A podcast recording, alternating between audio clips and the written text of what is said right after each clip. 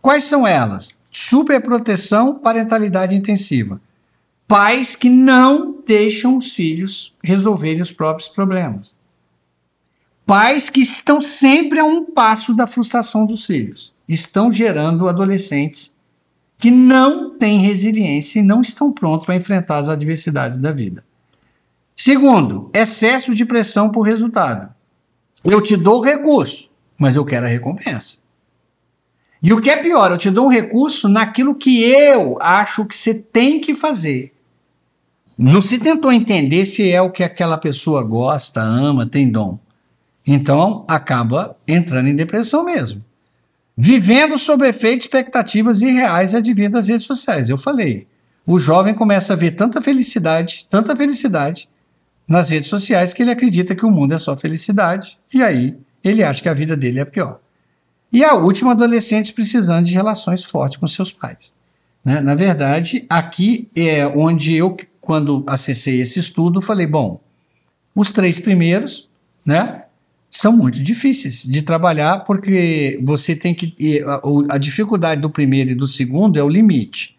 O que, que é super proteger e o que, que é amar? O que, que é expressar cuidado e o que, que é super proteger? Nós vamos cruzar isso. E esse quarto, é, eu também questionei muito o estudo, que eu falei o seguinte: depois que eu estudei modelos mentais, eu perguntei: será que uma relação forte para você com seu filho é igual para mim?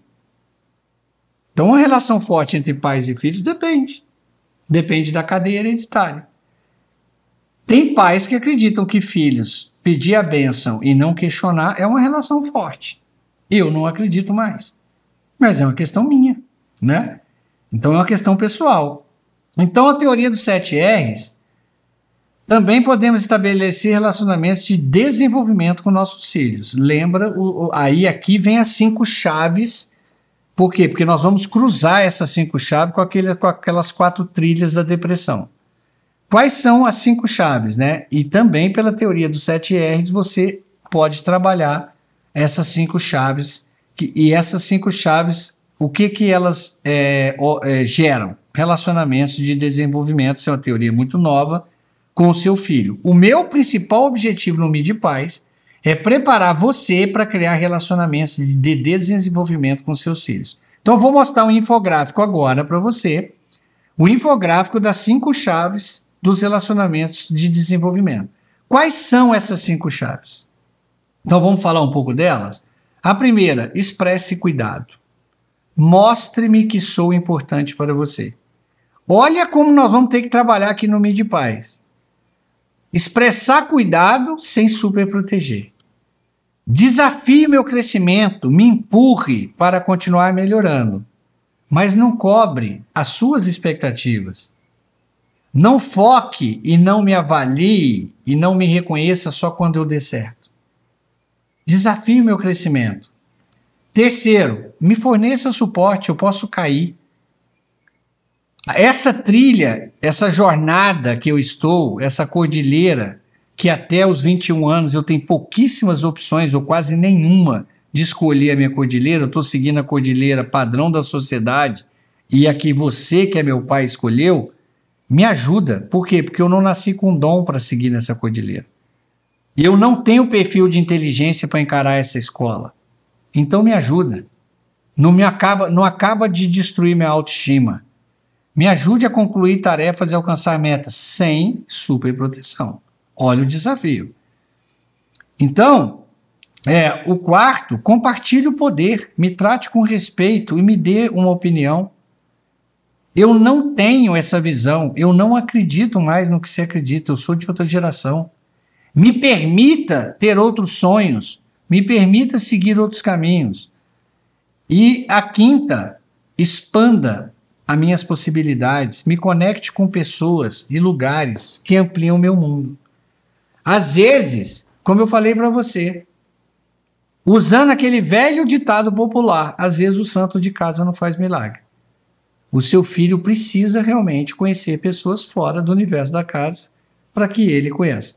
Agora eu vou mostrar mais um infográfico, vou mostrar o terceiro seguido, que eu chamo de matriz do MIDI-Paz, que é onde nós vamos, que eu vou que eu construir todo o conteúdo do MIDI-Paz foi nessa matriz, aonde eu cruzo as, a, as quatro trilhas da depressão versus os cinco chaves dos relacionamentos. Então você tem que saber, expressa cuidado ou é superproteção? Como é que eu desafio o crescimento ou é superproteção? É, eu estou fornecendo suporte ou eu estou superprotegendo? Eu estou compartilhando o poder ou eu estou deixando simplesmente perdendo o controle do meu filho? Eu estou realmente expandindo as possibilidades dele ou eu estou resolvendo todos os problemas para ele? Quando nós preenchemos essa matriz, o MIDI Paz estará pronto. Bom, a teoria Mentes que Muda afirma que qualquer mudança que envolve a mente precisa ser pensada em seis diferentes arenas, denominada arena da mudança mental. Às vezes, você pode estar tentando mudar a mente de um, do seu filho, dos seus filhos, da sua família ou de alguma arena que você atua na sociedade. Vamos conhecer essas arenas? Vou te mostrar um infográfico das seis arenas que é, está dentro do estudo Mentes que Mudam. A primeira arena, população de uma região, uma nação, ou seja, uma pessoa que tem poder para mudar uma lei, por exemplo. Vamos lembrar do cinto de segurança, uma lei que muda uma população, uma região, você vai mudar a mente das pessoas. Por mais que se falava, se falou por décadas sobre a importância de cinto de segurança. Enquanto não virou lei, ninguém usou. Hoje todo mundo usa automaticamente. Por quê? Porque a mente mudou. A segunda arena, grupos uniformes. Às vezes você vai fazer um trabalho com grupos uniformes, uma empresa, uma sala como é, é, é, de, é, de, aula, uma diretoria de uma empresa ou um, um sindicato. Você tem um grupo uniforme, pessoas que pensam mais ou menos da mesma forma e você vai trabalhar a mudança da mente dela. Arte ou ciência. Foi provado a força da arte dessa arena. Pessoas que trabalham nessa arena é, conseguem, às vezes, gerar uma mudança na humanidade. Nós podemos falar aí de Beatles, por exemplo, né, que marcou uma época. Você pode falar de descobertas da ciência que mudou tudo. Então, arte e ciência é uma arena que costuma mudar a mente de todo mundo. A escola ou ambientes formais de ensino, né, outro ambiente que muda a arena, que pode mudar a mente em escala. Depois você tem o quinto, que é relações íntimas, pessoais ou em grupo. Aqui é quando uma pessoa, que eu estou falando literalmente da inteligência interpessoal, uma pessoa tomou a decisão de mudar a mente da outra, uma relação íntima. Eu estou falando isso de um cônjuge, de um amigo, do filho, da relação pai e filho, então essa é. Mas a base de tudo é a sexta arena, o indivíduo. Essa teoria ficou conhecida como a pirâmide invertida das arenas, ou seja, a base mesmo de uma sociedade, a base de qualquer mudança começa no indivíduo. O indivíduo é a mente, é, é, é, é, o início de tudo. Né? Então, esse infográfico, Pirâmide Invertida da Mudança da Mente, ele veio mostrar a forma das seis arenas. Apesar que o indivíduo é a sexta, mas é ele que segura a pirâmide. Ou seja, tudo começa na sua mente. Eu vejo pais batendo panela, hashtag para lá e hashtag para cá, quando eles não mudam. Eles mesmos não expressam o que eles estão pedindo. Eles estão querendo que os filhos assumam posturas que eles não assumem. Isso não vai funcionar. Isso não funciona. E, eu, e, e você vai conhecer no Mídia Paz um estudo científico feito por um professor, um psicólogo, chamado Chris Argyris, que faleceu em 2013, ele era professor da Universidade de Harvard, que provou que a criança não aprende aquilo que o pai fala. Ele aprende aquilo que o pai faz. Então não adianta ficar hashtag para lá, hashtag para cá, vou bater panela, vou botar fogo no mundo, mas quando ele senta na cadeirinha e fala, ué, mas tudo que ele briga, ele faz diferente. Se você quer uma mudança em qualquer arena, essa mudança começa em você. A segunda são as relações íntimas, os ambientes formais de ensino. Por exemplo, se você quer fazer uma mudança na sua casa, em algum, nos seus filhos, a primeira pergunta que eu, que eu te faço: esta mudança, esse valor, acontece em você? Essa é a primeira pergunta que nós temos que fazer. Ah, eu quero mudar o ensino, eu quero mudar a educação do meu município, eu quero mudar a educação da escola do meu filho, eu quero mudar a educação do meu país. Por que não? Eu quero mudar a educação do mundo. Então, eu pergunto: quem vai começar uma mudança? Um indivíduo. Por isso que ele é a base. Ah, você trabalha na arte ou na ciência, você quer mudar um conceito? É da sua mente. Ah, eu vou, eu vou trabalhar um grupo uniforme e homogêneo para construir uma comunidade para a gente fazer uma grande mudança da educação brasileira. Essa mudança tem que ter começado na mente de alguém e tem que estar tá na sua. E por último, a população. Às vezes é um de quem está sentado num congresso criando leis. Quem está assinando essas leis e mudando nossa sociedade? Um, isso saiu da cabeça de um indivíduo. Então, eu quero falar para você o seguinte: seja a mudança que você quer enxergar na sociedade. Pessoal, aquele estudo que eu falei para vocês, que Harvard está fazendo em 153 países, acompanhando a diferença de gênero, eles publicaram em 2019 que as 30 maiores hashtags, das 30 maiores hashtags usadas em 2019, as 10 primeiras eram sobre feminismo. Qual foi o resultado efetivo nos 153 países? Zero. A única coisa que evoluiu foi a questão educacional. Então, o que, que essa, essa cientista de Harvard e um, e um economista de Stanford estão trabalhando juntos nessa e falando? Enquanto vocês acreditarem que hashtag bater panela, botar fogo na rua vai mudar, não vai. A mudança começa em você. A mudança começa em trabalhar a mente das pessoas. Então é essa que é a teoria. Então, é, indo para a nossa reta final, eu quero te contar uma fábula que eu tenho certeza que você conhece, mas eu vou te contar numa visão nova, uma visão de cadeia hereditária e de modelos mentais. Uma vez um biólogo estava viajando e encontrou numa fazenda uma águia real, presa num galinheiro.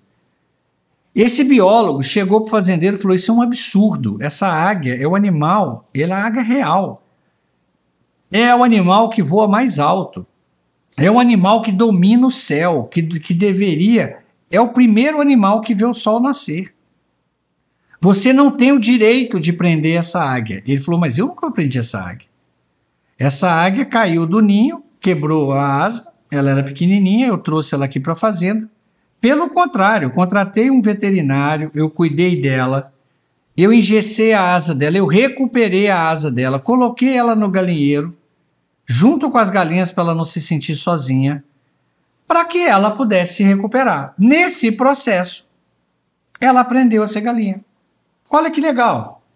Ela cisca, ela come no coxo, ela dorme com as galinhas, ela empolera. Eu não fiz nada. Eu só dei condições para ela viver como galinha. Você quer ver uma coisa? Ele abre a porta, as galinhas saem, a águia sai atrás e fala: tá vendo? Ela não voa porque não quer. O biólogo falou: não, mas a águia não pode contrariar a natureza dela. Deixa eu levar essa águia para uma montanha. Você deixa eu tentar fazer essa águia voar? Ele falou: lógico, eu não tenho apego nenhum. Eu, eu para mim, eu estou salvando a águia. Eu estou cuidando dela. Ela está presa, estou protegido, nenhum animal pode atacar ela. Ela tem ração no coxo, eu resolvo todos os problemas dela. Eu, na verdade, eu estou expressando cuidado. Eu estou fornecendo suporte para essa águia. Né? Eu, aí ele falou, então o biólogo falou, deixa eu expandir as possibilidades dela. E levou a águia para cima da montanha. Chegou lá, a águia ficou do jeito que ela está aí. Ela olhava para um lado, olhava para o outro, falou assim: gente, cadê todo mundo? E aí, nessa hora, o medo falou com a águia. O medo olhou para aquela cordilheira e falou o seguinte: Olha, a cordilheira não parece clara e também não parece segura. Você vai mesmo voar? Não é melhor voltar? Não é melhor voltar para o galinheiro e ficar lá com as galinhas? De repente o apego saiu lá do coração da águia e falou assim: volta. Você, você, é, é, você não pode voar, mas em compensação, na gaiola você estará segura. Aqui você tem previsibilidade e controle sobre tudo. Os dois elementos que alimentam o cérebro é previsibilidade e controle. Ele vai dizer isso sempre para a águia. Olha, você está na gaiola, você até pode voar, mas vamos pensar para o lado bom. Você não faz o que você gosta, você não manifesta a águia, mas você tem ração, você está protegido, né? Depois, o reconhecimento falou com a águia. Você já imaginou o que, que a galera do galinheiro, o que, que os dois fazendeiros, né, que criaram você com o maior carinho, que te prepararam para você ser aqui, ó, viver tão bem na, no galinheiro, o que, que eles vão pensar de você se você voar e der errado? E se você cair? E se não for tão seguro quanto falam? Bom, depois vem o controle e falou: quem te garante que voar é tão bom quanto falam? E se não estiver te enganando? Aí veio a culpa e falou com a águia: Você vai mesmo frustrar todas as expectativas que depositaram em você? Desde pequeno estão te preparando para ser uma galinha. Desde pequeno colocaram essa ideologia, essa crença, esse dogma, esses, todos esses pensamentos na sua cabeça. Você vai mesmo decepcionar essas pessoas que investiram tanto em você, que se sacrificaram, que, que como se fosse a maior obrigação do mundo, né? Como se fosse o maior favor do mundo. As pessoas se sacrificaram para construir esse galinheiro. Você vai mesmo sair daí Quantas vezes você foi orientada? Prioriza a segurança. Bom, mas veio uma voz de dentro da águia. E essa voz cientificamente tem nome. E essa voz chama-se intuição. E falou o seguinte: em uma gaiola você até sobreviverá, mas você não vai ser feliz nunca. Essa, gente, todos vocês têm a águia dourada dentro do, de si. Todo ser humano tem a águia dourada. A águia dourada, ela tá toda, ela é o que? A manifestação do seu perfil de inteligência. A águia dourada é teu propósito de vida. A águia quer que você. E quantas vezes nós estamos fazendo isso com nossos filhos? Será que o que você chama de educar não é engaiolar? Será que você não vai dizer aquela frase? Na gaiola você até sobrevive. Eu não sei se você será feliz. Depois, o instinto, a voz interior continuou. Ouça seu coração. Descubra seu verdadeiro potencial. Águias nasceram para voar. Do contrário, estarão violentando a sua natureza. Então, todos, todos os seres humanos, segundo a teoria da, das múltiplas inteligências, nasceram a, com uma águia dourada Segundo Gardner, com duas, nasceram prodígio, nasceram com dons, genialidade para manifestar duas águias douradas. Eu queria te perguntar: você manifestou a sua? Você está subindo a cordilheira que você escolheu? A sua águia dourada já falou com você? Será que você não só não está numa gaiola, como você, pela cadeia hereditária, não está convencendo teus filhos que águias devem ficar em gaiolas? Será que você não está repetindo a história? Bom, a águia dourada está aí, dentro de você. É uma questão, né? A águia dourada, ela é sua essência. Busca essa conexão com ela. Faça o casulo criativo, um processo de que é uma hora do dia que você vai tirar para pensar nisso. Eu vou te ensinar a fazer isso. Isso é técnico. Casulo criativo, se você não tiver técnica, você não faz. E no decorrer do processo, busque se superar todos os dias. Por isso que eu falei para vocês que no meu propósito está bem claro que eu quero ser hoje melhor do que eu fui ontem. E acredita, se você estimular da forma correta e libertar sua águia dourada do medo, do apego, do reconhecimento, do controle da culpa, que são considerados os cinco inimigos da mente, todo mundo pode alcançar voo. Agora eu volto para a pirâmide invertida da mudança da mente. Como é que uma águia que vive num galinheiro quer convencer a águia do filho dela que está no galinheiro a voar? Por que, que se seu filho é uma águia, ele olha para você, enxerga uma águia e pergunta: por que, que você não voa? Por que, que eu tenho que sair voando se você não voou? A nossa tendência é repetiu o galinheiro. Isso é cadeia hereditária. Bom, por que, que a maioria esmagadora das águias vive em gaiolas? Essa é uma pergunta interessante. A maioria das águias vive em gaiolas pelas seguintes razões. Primeira, herança de nossos antepassados que não voaram. Eu não voei, meu filho, e sou muito feliz. Esses dias eu ouvi isso aqui. Olha, eu não fiz o que eu sonhava, não, mas eu não sou infeliz. Claro que foi infeliz. Né? A cadeia hereditária e os modelos mentais. Depois, você tem a, a segunda razão: falta de estímulo. Você não teve oportunidade para fazer a águia voar. A, aquilo que você tem inteligência não se manifestou. Não deram essa oportunidade para você. Então não tem estímulo. Não adianta o seu filho ter nascido prodígio em duas inteligências e você não estimula elas. Como, como eu vou te falar mais, eu estou seguindo a teoria o que Gardner fala. Independente da idade, você pode manifestar sua águia dourada. Ou seja, você pode descobrir na, as duas inteligências que você nasceu gênio. Só é uma questão de você estimular. E o terceiro, pelos medos oriundos de experiências ruins. Às vezes você tentou voar, então você estava subindo sua cadeia, chegou no topo, estava se achando que estava pronto para voar, caiu. Na, nessa queda você fala: Eu nunca mais vou tentar voar. O fazendeiro estava certo. Para que, que eu fui inventar de subir essa montanha? Eu devia ter ficado quieto aqui. E às vezes as pessoas que, que, que, que da sua cadeia antes seus antepassados, foram águias criadas de uma maneira tão cega que elas não vão admitir nunca esse processo da mudança.